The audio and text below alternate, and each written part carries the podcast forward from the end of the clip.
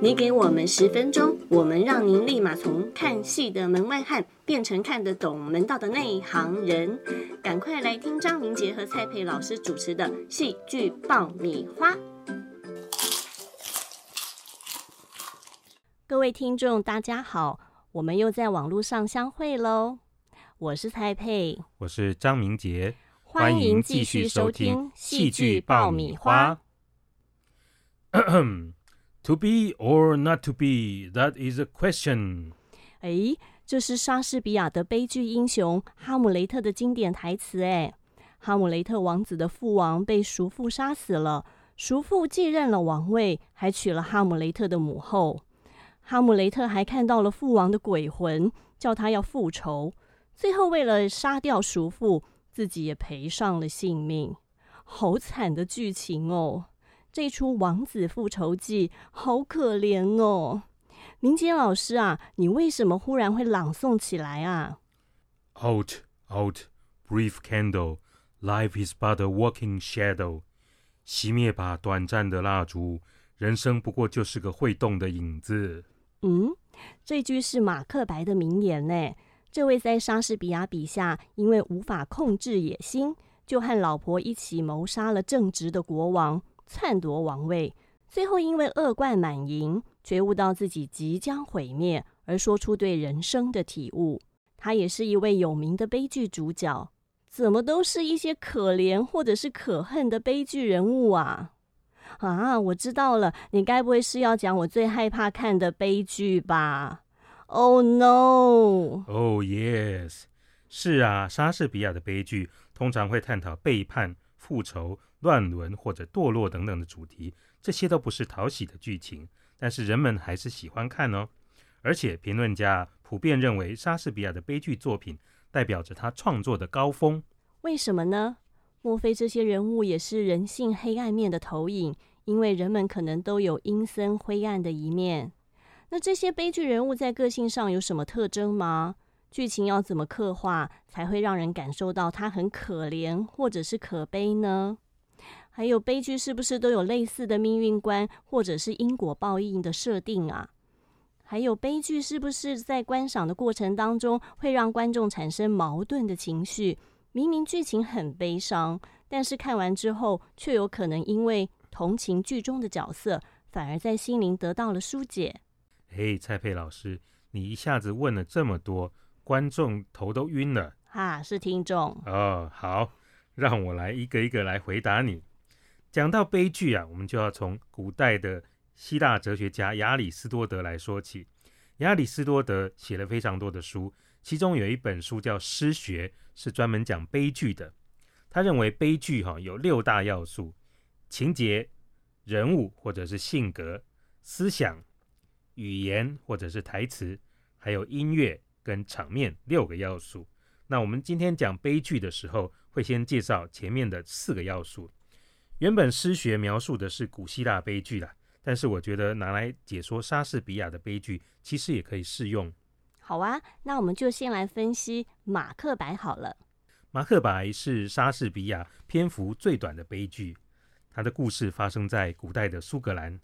马克白是一位有野心的将军，有一次在荒野之中遇到了三位女巫，他们预言说马克白将来会当国王，而国王即将到要到马克白的城堡来访问他。于是呢，他跟马克白夫人就一起计划，当晚要把国王给杀掉，夺取王位。原本马克白还良心不安，还在犹豫要不要动手，但是是马克白夫人将他臭骂了一顿，最后马克白才鼓起勇气杀了国王。哦，所以说成功的男人背后都有一个心狠手辣的女人吗？诶，这剧中有野心，有杀人，还有女巫。那接下来会怎么发展呢？接下来的发展比较精彩。马克白当上了国王之后，他要举办宴会，但是他很在乎跟他一起去听到女巫预言的另一位将军班可。班可呢是跟马克白一起打仗的战友。女巫预言班可的子孙以后会当上国王，而马克白为了维护王位，就派人去把班可给暗杀了。结果呢，晚上在宴会的时候，马克白竟然看到班可血淋淋的鬼魂坐在位置上，马克白吓到语无伦次，断说话了。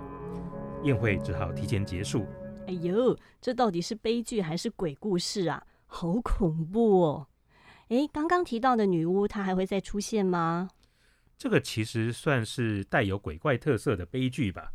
马克白因为担心王位不保，再一次去找三位女巫，结果女巫跟他说的话就像谜语一样，比如说，凡是女人生下的，对马克白都不会造成伤害。还有啊，马克白不会打败仗，除非伯南森林朝着他移动。哎，观众听不懂，马克白也听不懂，但是他竟然很放心的就离开了。啊，我也听不懂哎。那这些谜语的答案最后会揭晓吗？让我们继续听下去就知道了。马克白自从杀了班可之后，良心就完全不见了，从此变得心狠手辣，继续滥杀反对的人士。逐渐的，反对他的人马都集中到南方的英格兰，准备向马克白反攻。而马克白正忙着在打仗的时候，马克白夫人却因为良心不安，每天晚上做噩梦，梦到他手上沾满血迹，洗不掉，最后就神经衰弱而死掉了。哎呦，这应该就是医学上常常讲的强迫症吧？会不停的洗手。那么最后马克白夫人受到良心的谴责而死，听起来像是恶有恶报哎。马克白听到夫人的死，感叹生命的短暂与无常，才会说出刚刚那段话。除了人生短暂，就像烛光幻影一样，他还说了，生命是白痴口中诉说的故事，充满了噪音与愤怒，却毫无意义。哇，马克白这样一位反派，居然可以说出这样充满哲理的台词，哎，嗯，不愧是莎士比亚悲剧的主角。接下来就是谜底揭晓的时刻了。英格兰军队啊，将森林的树枝砍下来，当做伪装，慢慢的移动，所以看起来就好像森林朝着马克白移动一样。而马克白出去迎战的时候，最后遇到了另外一位将军麦克德夫。麦克德夫说，他是个早产儿，他是从娘胎剖腹拿出来的，所以呢，这就解答了不是女人生的人的谜题。最后，马克白被麦克德夫杀死，而原本老国王的儿子就继任了王位，苏格兰恢复了秩序。故事就到这里结束。那这个故事跟亚里斯多德的悲剧要素有什么关系啊？我们首先先讲情节啊。悲剧通常是描写一位英雄，而它的前半段是故事展开，到了中间有一个转折点，原本的秘密会真相大白。主角的命运开始由好转坏，最后会发生悲剧性的大灾难，这也就是全剧的高潮。所以呢，我们会看到马克白先当上国王，然后个性变成黑心，滥杀反对人士，最后呢，夫人先死掉，而女巫谜语一般的预言，最后谜底也会揭晓。这就是马克白兵败身亡的时候。哦，所以剧本里加入了像谜语一般的女巫预言，最后谜底揭晓。接着就是大灾难，刚好也符合了诗学描述的悲剧情节的特色了。嗯，也可以这么说吧。再来，我们讲人物。其实呢，悲剧人物一般来说要地位高贵，比如说国王啊、王子或者是将军。而悲剧人物呢，通常会有两种性格或行为上的缺陷。这里会讲到两个希腊字，第一个叫做 hubris。这就是说，个性过分的自信与骄傲，甚至是固执。嗯，马克白只是听了女巫的预言，就坚定的相信自己会当上国王，甚至相信自己在战场上是无敌的。这就是过分的自信与骄傲。而第二个悲剧的性格叫做 Harmatia，这个原本是指射箭射歪了，没有射到靶，在这里的意思是做出了错误的抉择，而导致悲剧的失败。所以。马克白当初违背良心，杀掉老国王，甚至杀掉老战友班可，之后就每天受到良心谴责。而马克白滥杀反对人士，最后导致所有的人都来跟他打仗，也都是自己错误的选择啊！真是自作自受啊！至于思想跟台词呢，我刚刚在讲故事的时候，其实已经介绍过了，你还记得吗？记得啊，就是短暂的蜡烛，生命短暂有如虚幻，而且毫无意义。是啊，是啊，还有哦，亚里士多德还说啊，悲剧要能够给观众带来同情以及恐惧的心理，就是 pity and fear。同情呢，是因为认同主角，可怜他最后的悲惨遭遇；而恐惧则是观众会害怕自己遭受到类似的悲剧命运。可是马克白不就是个大反派吗？为什么看完之后还会同情他啊？哎，这个就是重点喽。如果一开始马克白就演成反派的大坏人，那观众就不会同情他。这样的话，就是单纯的恶有恶报的故事而已。但是呢，如果我们一开始把马克白塑造成为性格正直而且有良心的人，但是呢，他却被野心以及夫人所影响，或者是说被女巫的预言自我催眠了，所以让观众看到什么野心跟良心互相拉扯，最后马克白做了错误的抉择，这样子的马克白才会好看。